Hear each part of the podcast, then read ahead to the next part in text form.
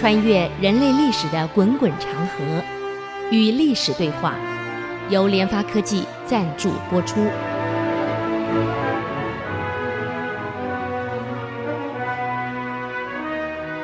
这里是 IC 之音竹科广播 FM 九七点五，您所收听的节目是《与历史对话》，我是刘灿良。啊，我们上礼拜谈到了唐朝的一些农业啊，还有一些制度。现在我们来看一看，啊，这个教科书上提的比较少的，哎，通史上也不太提的啊。你想想，一个国家，一个王朝，能够成为历史上最强大、最富裕的王朝，当然不是只有军事强。经济一定是跟着强，社会一定跟着丰富稳定。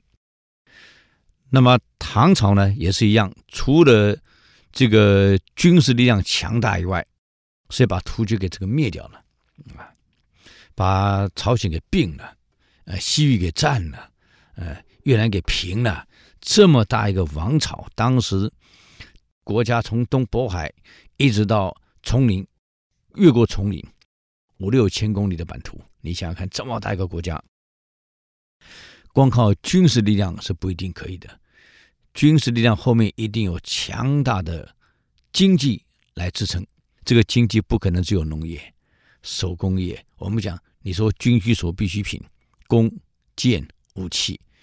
日本现在武士刀其实是从出土的唐刀演变出来的。啊，刀的那一刃那一部分完全一样。只是柄那一部分不太一样，柄呢，日本的现在剑呢是双手，武士刀是双手拿的。唐朝有两种，一种双手的，一种单手的。双手的跟像武士刀是一模一样，而且更利、更凶悍。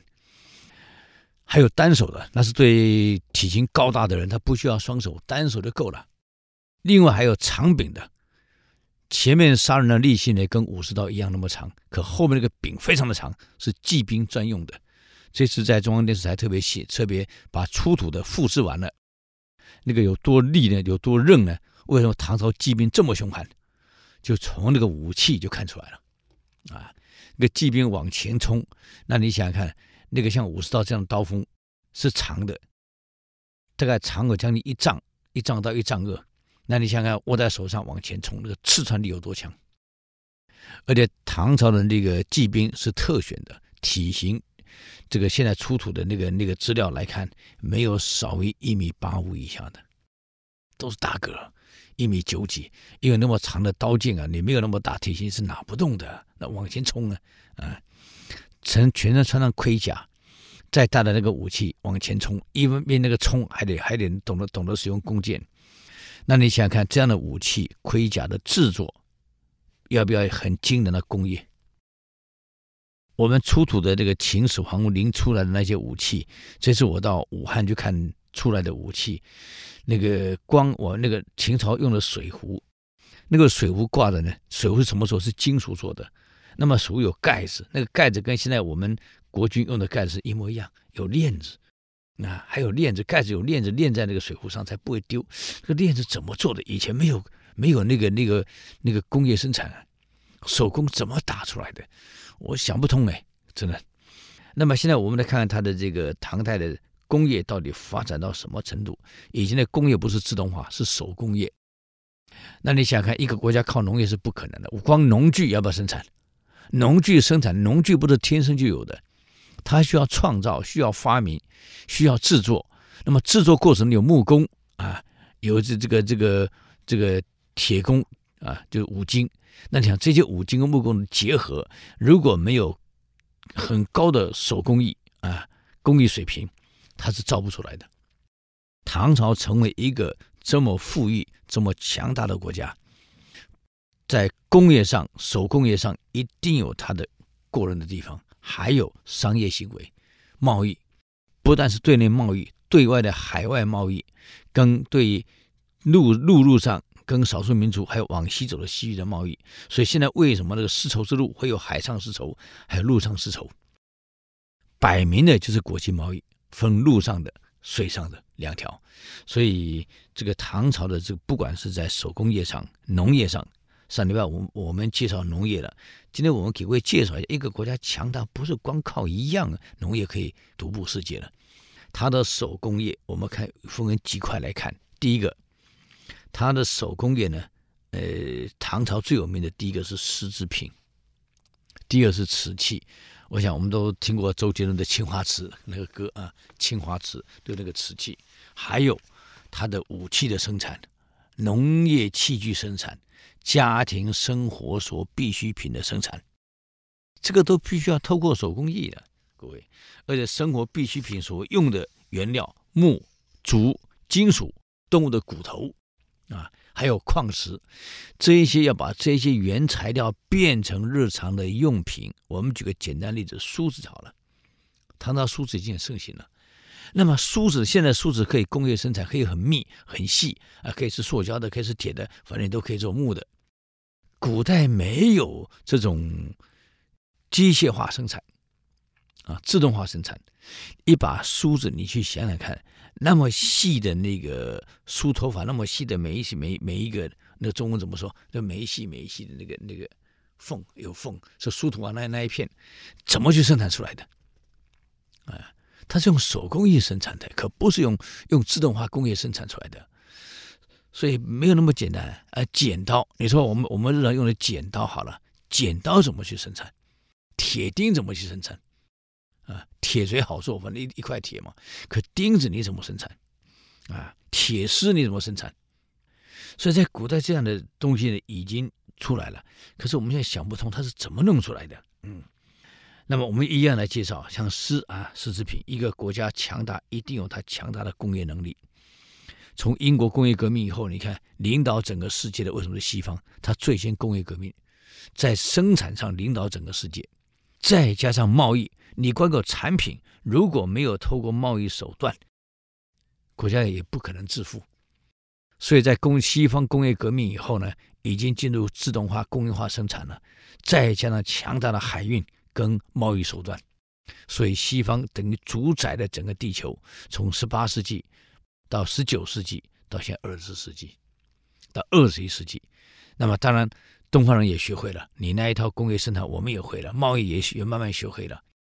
在这样的冲击之下，那么东方人比西方人能够吃苦耐劳，能够勤奋，所以慢慢慢慢，东方会慢慢取代西方出来，在贸易上，所以你看，中国、日本、韩国就成为东方的贸易大国、工业大国，慢慢出来了。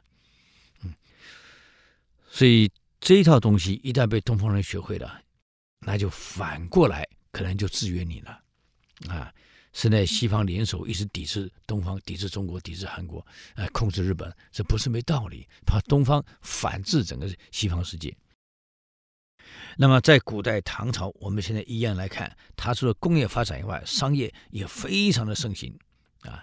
像银行，在那个时候就已经出现了，只是名词不一样。到时候我们再来一条一条跟各位介绍啊。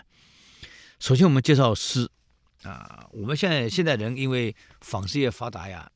这个对古代的这种产品好像觉得没什么，那么丝织在古代是非常重要的一种商业产品啊。那么丝有很多种，像我们现在名词给看不懂了，像辽辽宁有一种丝比较辽宁啊。你看那个白居易有一首诗叫《辽宁诗》，里面有这样的描述啊：辽宁零零何所以？不是罗縡。羽顽其啊，这我们已经不太懂这些产品的什么意思了啊。应是天台山上月明前，四十五尺瀑布泉啊。中有文章又奇绝，地铺白烟花初雪啊。他在说明这个辽宁这种丝织品的色泽像月下的瀑布一样啊，花色呢就像雪绒。烟雾一样，啊，又洁白又轻柔，是一种非常精美的花翎，就是丝织品啊。它是用青白两个颜色的细丝呢织出来的，当时产在江浙一带啊。在唐代呢，这种精品的产量，这个当然还是有一定的限制，毕竟不是自动化生产。基本上是比如是贵族啊，皇亲贵族、皇宫在用的，一大半呢是被朝廷征去了，作为什么用呢？这个我们在看电影、看电视，这个霓裳舞衣仪仪曲啊，这个宫女呢穿着舞衣，哎呀，跳起来非常轻柔。可是我们现在在电视、电影所看到跳舞用的那个，已经不是原来的綾辽宁了，那辽宁是比那个还要好啊！电视演的，他们用用用取代品，不可能用这么名贵的东西。那个一般来讲呢，很多被用来裁做宫女的武艺，啊，这种綾。是非常高贵的、非常贵的一种丝织品啊。那么，另外还有几种呢？有绢跟锦，有什么不一样呢？在唐朝，哎，我们等会儿休息一下，再回来给各位介绍。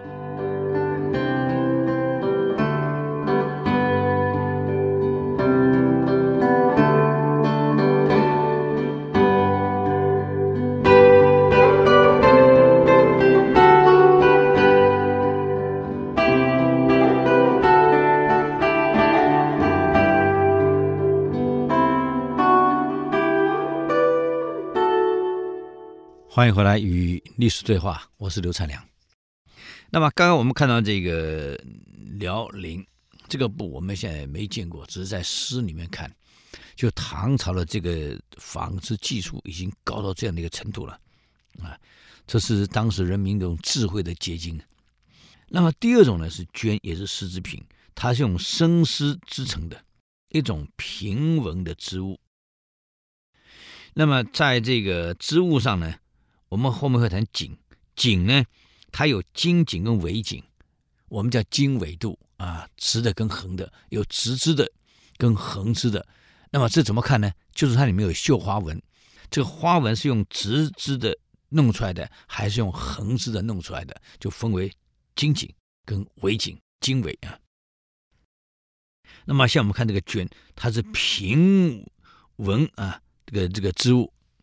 主要呢产在唐代的北方的各州，那么各州呢，它按照这个绢的质量呢不一样，国家把它分为八等，啊，那时候已经把这个绢分成八个等级，所以价格当然不一样。呃，河南商丘一带出来的叫嵊州的绢，还有安徽亳县的亳州绢，是最上等的，列为第一等。那么至于郑州、汴州啊，在河南还有潮州，今天山东的潮县、怀州、河南的新阳，那这个绢列为二等。那以下呢，一共分为八等，我们就不再奥述了啊。总之，它这个这个一共是分为八个，也就是当时唐朝的为了适应各阶级不同老百姓的需要呢，他把它分为这个八个层次，八个等级，价格当然不一样，嗯。那么绢的最特大的这个特质呢，是它的质量好，而且非常轻。按照唐书的记载呢，当时有一种青绢，那个绢呢，一匹长四丈。你们猜一猜，这一这一匹绢四丈长哦，四十尺长的绢，重量多少呢？半两。以前一斤是十六两，台斤的半两。你看，四十尺的绢只有半两重，一两不到的半两。嗯，那么甘肃敦煌的千佛洞这里出土了一种唐代的幡，幡呢叫比绢更轻，它称为幡，呃，青绢制成的，几乎呢是透明的。你想想，用丝织品可以做成个透明的一个绢布出来，那么这个透明的绢呢，用来哪里？用来挂在门前，啊，它不阻碍光线。古代的房子不像我们现在有电器，到处有电灯，早起晚上都没没有电灯。你想，我们家人没有电的日子怎么过？所以古代的光线呢？我小时候住在我那个外祖母家农村里面，那个屋顶都有天窗。现在小孩子根本不懂什么叫天窗了。啊，它的屋顶呢是瓦的，一片片叠出来的瓦呢，它有留一块用玻璃当天窗。阳光，每一个房间都有天窗，也就是说呢，让这个光线可以照进来，这个房间就亮了。那个窗户呢，我们现在这种玻璃的，那是我住在我祖母家的时候，外祖母家的窗户不是玻璃的，是一个木板，用那个棍子把它推出去的，顶住的。那个是还是很暗的，所以一定要靠天窗。那么当时呢，这个门打开，打开后呢，你又要防这个蚊虫进来怎么办？它又要光线怎么办？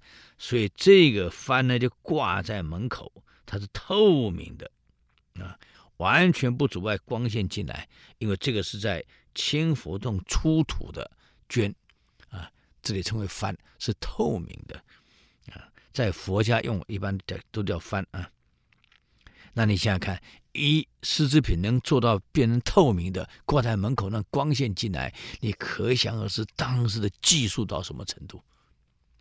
如果现在我们用高科技来做，可能是问题不大，可古代他怎么把它做出来的？而且这个幡的两面呢都有彩线绣的图画啊，另外一种幡是两面。有绣的图画，它透明的，但是上面有图画，啊，这个这个帆呢，在风中一摇曳呢，这绣画呢就可以看到那个在动。那里面出土的还有一个呢，是这个狩猎图，在帆上面，这个画出来的狩猎图不会褪色啊，那个丝呢是染上染上去的，这整个帆是透明的，唯有那个狩猎图呢，呃，猎人。骑马拿着弓箭射跑的野兽啊，兔子、鹿等等在上面，风一动就好像真的一样。各位，它整个透明的，只有这个你看得见，所以会像真的一样在那里动。嗯，唐朝的这个技术已经到这样的程度了。嗯，所以博帆在风中摇曳的时候呢，那个绣的画啊，帆上的绣画可以看得清清楚楚。啊，另外帛书呢又粗粗的了一个比绢还要轻的薄纱，啊，它是最轻的一种丝织品之一，拿在手中就好像没有拿东西一样。唐朝的贵族妇女喜欢用这个轻纱做披帛，现在叫披肩呢，披在肩上，完全没感觉，非常的轻啊。那么在文化大革命期间呢？新疆吐鲁番有有一座唐朝的墓啊，出土了一件青纱。这个青纱呢，深绿色的地上显出一幅粉绿的打猎图，它整个纱是透明的，透明的。那么这个纱呢，哎，画了一幅立体的图，地呢是草绿色的，啊，天是蓝色的。那么图中呢，有一个驱着马飞奔的猎人，啊，还有流云，还有飞鸟，因为它天也画出来了啊，白云、青天白云，花草、鹿、兔、山石、树木，非常生动。啊，这一幅画呢是用蜡染染在轻纱上的。那么什么是蜡染？啊，这个我想得去问专业人士了。这个我不会做了，各位你问我我也不懂，我不是这个专家。什么叫蜡染？它是用蜡染染在这轻纱上的，这个显示了唐代织工和染工那种精湛的技艺。难怪当时在丝为什么要丝绸之路？中国这个丝织品瓷器传到了西方去，那不得了啊！那得非常名贵的东西呀，啊那么当时唐代出土出土的这些东东西，你看在西域的墓地里面挖出来了，所以这是路上的丝绸之路啊！现在可不是搞“一带一路”嘛？就这个啊，One Belt One Road 啊，“一带一路”。呃，那么这个呢，就是从路上过去，在西域出土的几件文物上已经非常明显了。那么西方的这个中亚也出土了一些东西啊。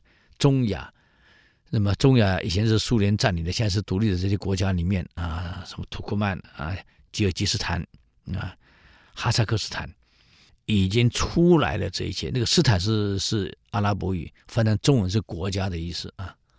我们常常土耳其什么土耳其斯坦啊，土库曼斯坦啊，那个斯坦是国家的意思。那么这么多的文物出来，丝织品当时出来的这些所这些贸易中里面所卖到西方去的这些产品，你可以看得出来，那个价格有多贵啊！当时都是贵族在用的，老百姓哪用得起啊？啊，这个是我们就要是绢跟幡啊，跟綾。那么这是当时唐朝很有名的，在国际上独步的一种技术，难怪它会富裕啊。好，接下来我们再看景，我们休息一下啊，再回来与历史对话。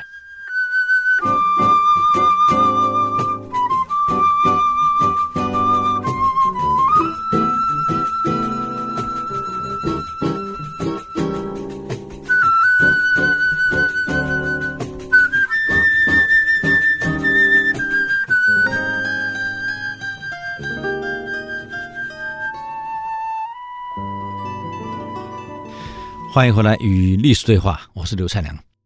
刚谈到了从这个敦煌的千佛洞，一直到吐鲁番，一直到那个呃吉尔吉斯坦、土库曼斯坦，一直到中亚去，所挖出来出土的这些翻跟井，都是唐代的东西啊，说明唐代在这方面的科技独步整个世界了。难怪这个卖到西方去，为整个国家赚了多少的外汇利润。那么第三种呢，我们叫是锦，锦跟绢不太一样啊，它是有彩色大花纹的的丝织品啊，有彩色的大花纹。它的青，它有金丝跟纬丝两种织法来做，也就是说这两个丝呢，如果用金丝，那么就是金丝呢之前先染色啊，染色整个图案由金丝把它构成。苇丝呢，就是苇丝先染色，图案由苇丝来构成，所以叫经纬、经纬、经纬丝啊。那么唐代的锦织的那个织法呢，跟纹饰啊，非常的丰富多彩啊。这种织法呢，在汉朝出土的就已经有了，但是没有这么花纹，没有这么。多变也没有这么质量没有这么好，呃，当然也可能是这汉朝更早了出土的丝织品呢，这个锦呢，啊、呃，可能年代的关系，呃，看起来质量没这么没有唐代好、如果是年代跟唐代一样的话，我估计可能差距不会太大。但这个织织法呢，在汉朝已经有了，到唐朝唐代呢，这个更不得了了，嗯。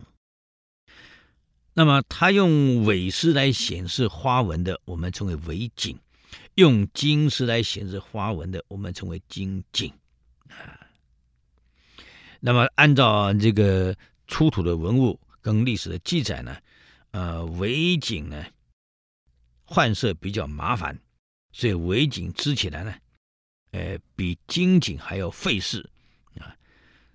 但是呢，它的丝织出来的那个织丝品的密度。比金锦更密啊，所以在苇锦的花纹可以显得比金锦更美，所以价值会更高啊。所以在唐代，苇锦的产品是高于金锦。嗯，那么唐朝的丝织品的色彩呢，这个非常丰富，我们现在很难想象啊。这个从吐鲁番出土的各种唐代的丝织品，我们用现在科技啊来做它的色谱分析啊。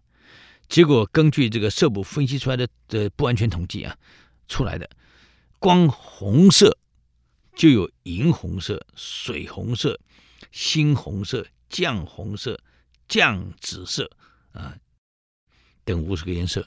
黄色呢有鹅黄、有橘黄、有杏黄、有金黄、有土黄，还有茶褐色六种。这是用现在现代科技来分析的哦。青跟蓝有淡青、天青、翠蓝、宝蓝、赤青、藏青，一共是六六色。绿色呢有湖绿、有豆绿、有叶绿、有果绿、有墨绿等五色。嗯，加上黑色、白色两色，就是在吐鲁番出土的这些丝织品，用现代那个色谱仪来分析，一共有二十四色之多。那么古代的染色的这个材料拿来，它怎么染？以前的整染技术没有这么好啊，啊，以前，所以以前我各位讲过，这个这个齐桓公喜欢穿紫色的衣服，紫色的布，就全朝跟着穿紫色的，搞到整个国家紫色的布呢买不到了。现在是没问题啊，你要多少给你染多少。可在那个年代，整染的技术没有这么好。那你想想看，光一个颜色的布就这么难，何况是染出来二十四种，它这个色料是哪里来？是怎么调出来的？而且它不是光一件啊，它每一件出来的，就是我同样这个产品出来的一样，就像我们的这个这个呃秦墓出来的那个秦朝的所有的武器。所有的规格样式完全一样，不但一样，还有编号，甚至这个出土的完更好笑，居然它生产的有生产的单位名称、负责人，还有检查，我们现在叫质量了，哎，这个产品的品质它的好不好，它还有检验这个质量的品质的这个人员的负责人的名字，你看。这个难怪秦的武力能统一中国，它光所有的产品已经完全的规格化、标准化了。同样一批产品，颜色是一样的，规格是一样的，啊，质量是一样的，型号是一样的，所以出土东西已经证明，当时中国不只是产量，手工艺产量好。你想，你要外销，一产量一定要很大。在非自完全自动化生产下，产量要大，而且质量不能出问题，说明当时的管理科学啊，管理已经非常上轨道了。我们现在不能只看到硬件，硬件的出来，那每个硬件的标准化、规格化、质量化的过程当中啊，量化的过程当中，一定有管理过程在里面。所以难怪秦出土的这个东西，每一个产品都有负责人、检查人。的负责的的名名单在里面，就像我们昨上礼拜给各位介绍那个粮仓出来的粮食，每一个粮窖都有一个刻名砖，这刻名砖上面有负责这个粮窖的谁做的负责的，万一这里储存粮食出问题了，这个窖出问题了，就找谁负责。所以他每一个粮窖有窖的负责人、制作人、监督人啊，还有粮食的储存人。还有粮食的这个运粮过来的运粮人，最后是封顶的人、检查的人。哎呀，那那个刻名砖上名单写得清清楚楚。也就是说，这个刻名砖以现在来看，就是一个我们叫做呃看板管理啊，等于看板上已经标示了。负责人的名字，各种负责人、质量检验人名字。那么以前没有那种那种看板可以弄，也没电脑嘛，所以就刻在砖上。每一个砖上刻上所有负责人、执行者、考核者、监督者的名字在里面，还有守卫者。所以你责任绝对跑不了啊！个责任呢，一旦刻上去了，你就得负责到底了。即使你调职了，我来接任，一看有问题。根据刻名砖上面的负责人，我继续追究，不是你调职就没事了。跟现在大陆一样，现在大陆是有公共工程建设是责任终身制。啊，我在假设我我我现在在台东市当市长，我盖了一座桥，可能盖完了两年后我不选了，我不当市长了，我到我到别地方去了，新的市长来接任，这个桥塌了，请问这个桥的责任谁负责？我们往往会责怪现任市长，对不对？大都不是，这个桥是谁盖的？责任终身制，即使你调走了，一样抓。最近抓贪腐、抓腐败、贪污，很多退休的干部以为我退休没事的，甚至有退休十年了，照样抓回去，因为责任终身制，这是对的。各位啊，不能说我调走了我就没事了，别人接着别人负责去了。对不起，即使我接了你的位置，可这个东西是你做的，当时是你做的，责任终身制，这跟我没关系，你还是负责。保养上出问题我负责，可是建设的过程是你建设的，那得你负责了。他这个分得非常清楚，所以那个刻名砖的目的就把责任划分得清清楚楚。啊，那你想这么高档的产品，量这么大，要做外销到。各国、中亚、欧洲各国去，当然质量不能出问题，量不能出问题啊，所以标准不能出问题，所以标准化啊，这个量化、规格化，当时已经很厉害了。所以光谱仪测出来的颜色，每一个丝绸几乎一样。那当时没有那么高科技的检测下，他怎么做到这一点？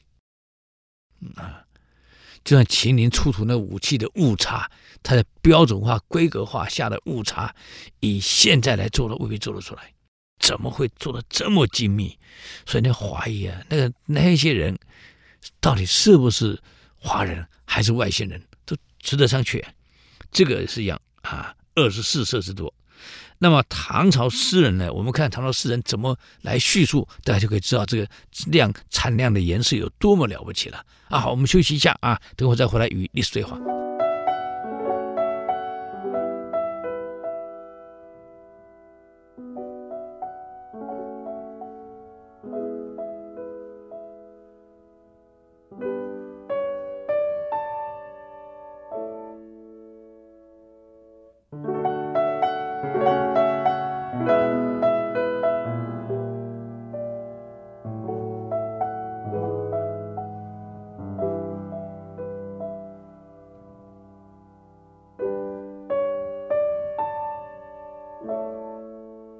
欢迎回来与历史对话。哎呀，我们刚刚讲到的这个这个唐朝丝织品这么好，所以很多诗人呢会写诗来赞美这个丝织品啊。这个丝织品多好呢，不是我们电视电影看到那样子，那比那个强多了，那是是是现在人做出来应付电影需要的道具而已啊。啊，就像道具里面拿那个刀枪都是假的呀，一样的道理啊。那么我们看唐朝诗人写的很多诗句的赞美当时丝织品的色彩啊，好像红裙髻纱石榴花，他意思呢，这个丝织品做裙子红色的啊，那比石榴花的更漂亮更好看。嗯，那你想做成石榴花变成花样那也不容易了。翡翠黄金缕绣成歌舞衣，嗯。翡翠、黄金缕，嗯，他说这个歌舞的的衣服啊，所绣出来的这个歌舞的衣服，舞衣啊，青色的像翡翠，黄色的像黄金，这么漂亮啊！染作江南春草色，那么这个布上染出来的呢，淡绿的。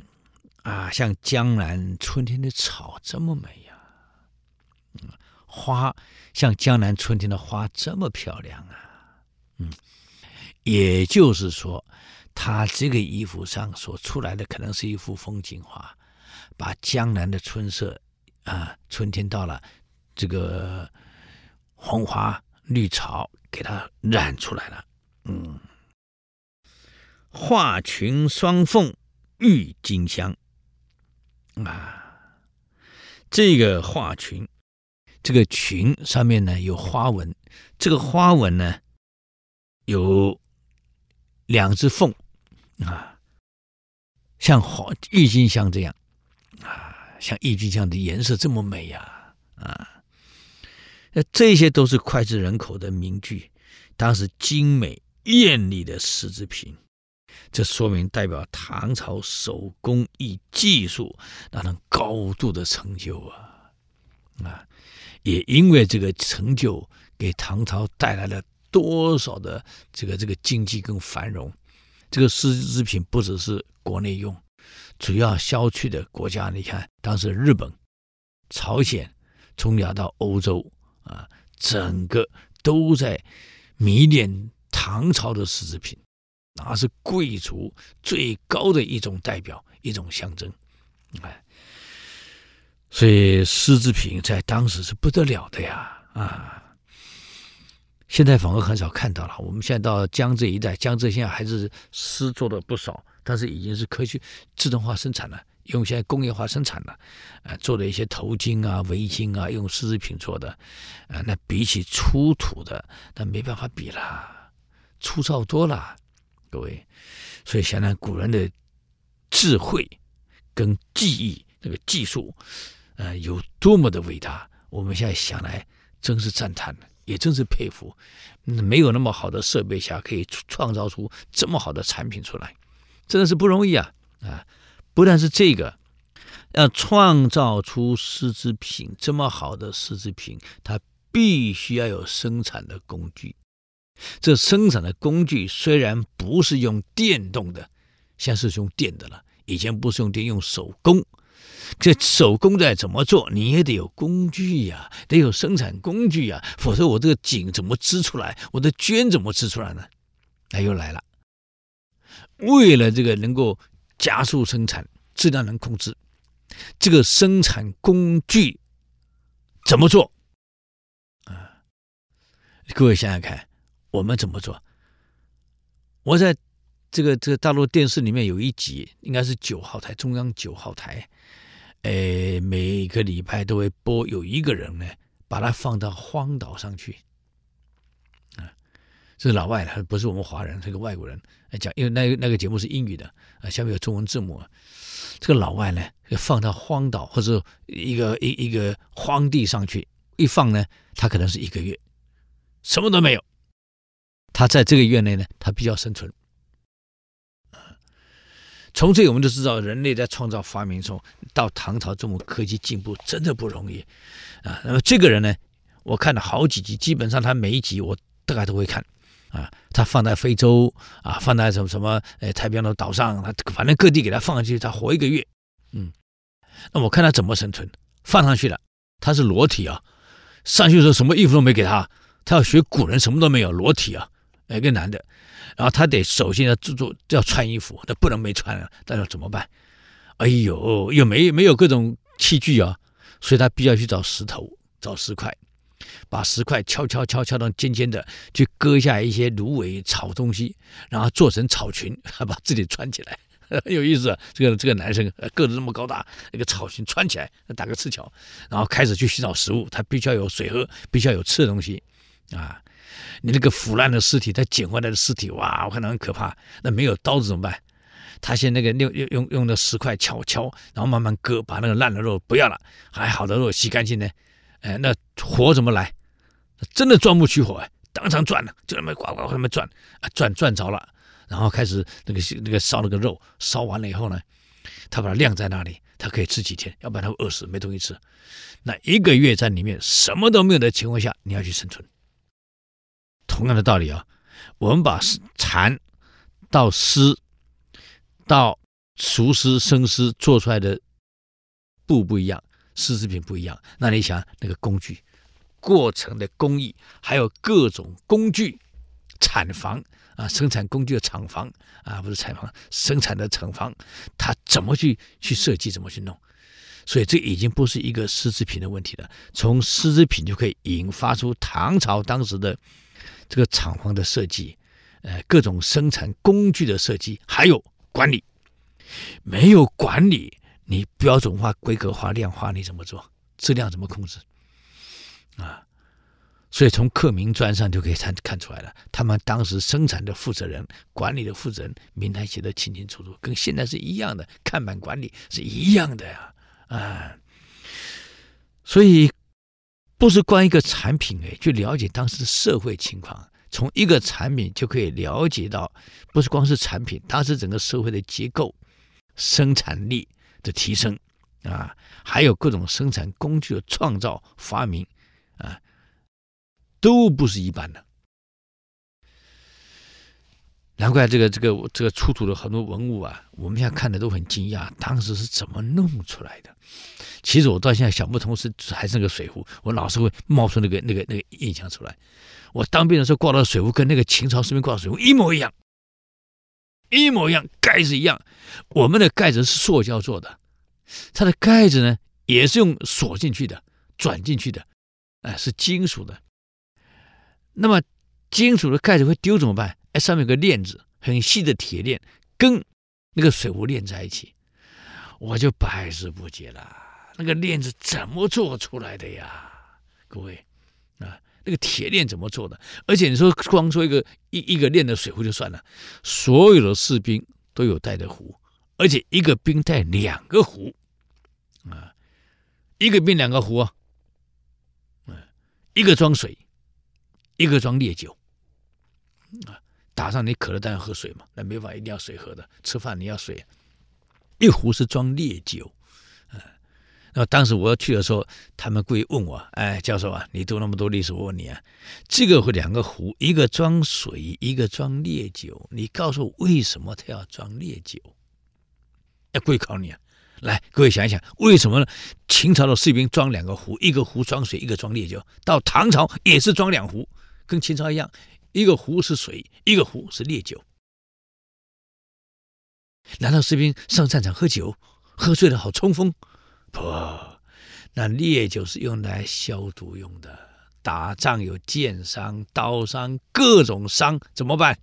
烈酒先洒上去，先消毒。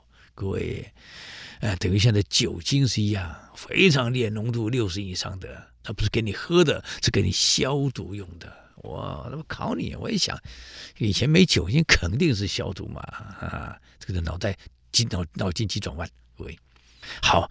所以你想想看，古人已经有这样的智慧了。到唐朝啊，不得了，这个丝织品。所以这一集我们给各位介绍唐朝的丝织品的生产，跟给他整个社会财富富裕带来的影响。也因为这样，我们间接了解到当时的生产设备跟管理的先进。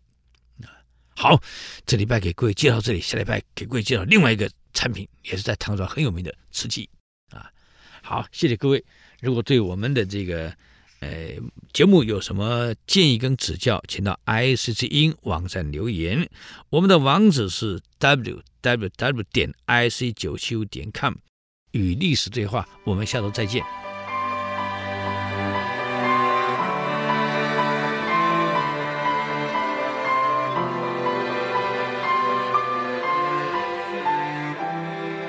以上节目由联发科技赞助播出。联发科技邀请您同游历史长河，发现感动，积累智慧，扩大格局，开创美好幸福人生。